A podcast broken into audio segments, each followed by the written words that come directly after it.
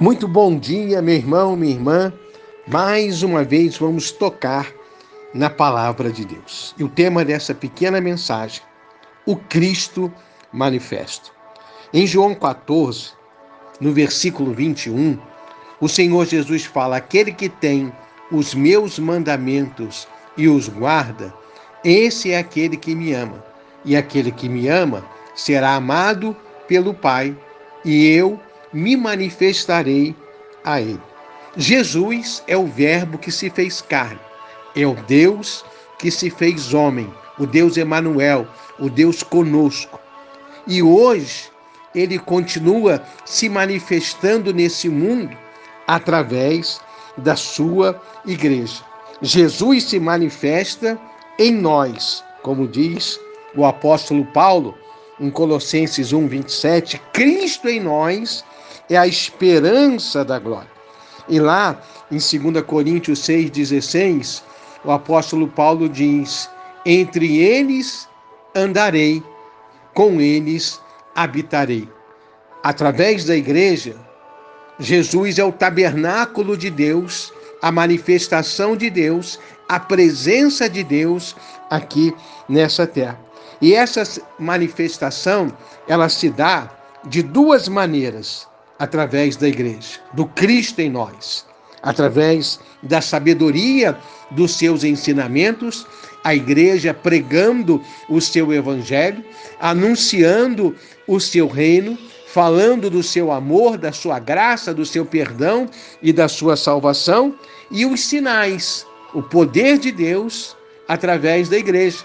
Como o apóstolo Paulo dizia, a pregação não está firmada apenas em palavras persuasivas, mas na manifestação do poder de Deus.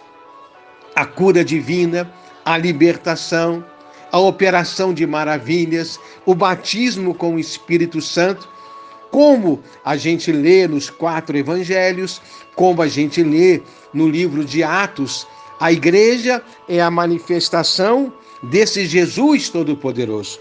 E Paulo fala lá em Romanos 8 e 19 que a ardente expectativa do mundo é a manifestação dos filhos de Deus, da igreja gloriosa, sem mancha, sem mácula, mas santa e cheia do Espírito Santo. O mundo está cansado da falsa religiosidade, da religião da aparência, de doutrinas humanas que muitas vezes são manifestações de espíritos malignos para confundir, cheios de mentira e tudo aquilo que é contrário à santidade de Deus.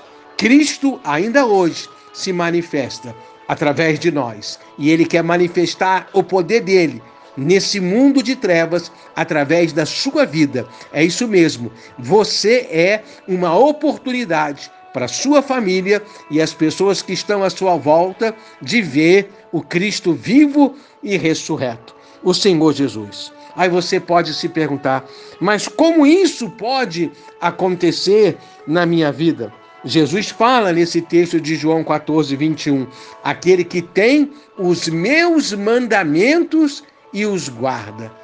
Quais são os mandamentos do Senhor? Amar a Deus acima de todas as coisas e amar o próximo como a si mesmo. Amar a Deus é buscar em primeiro lugar o reino de Deus, como diz o próprio Jesus em Mateus 6, 33. Amar a Deus acima de todas as coisas, com toda a alma, com todo entendimento, é buscar isso através da palavra, através da oração.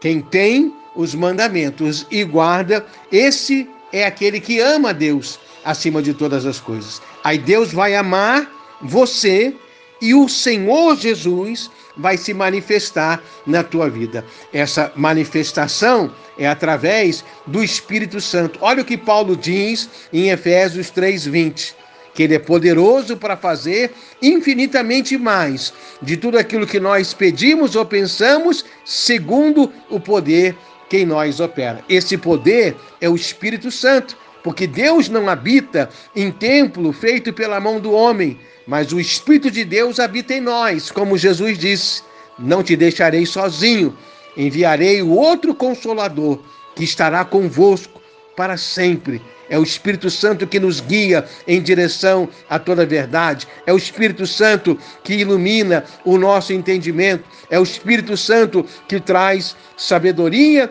e revelação. Pare e pense e muito mais. O Senhor Jesus vai falar ao seu coração. Ele, o Cristo manifesto, quer se manifestar na tua vida e através da tua vida para glória, honra e louvor do nome dele.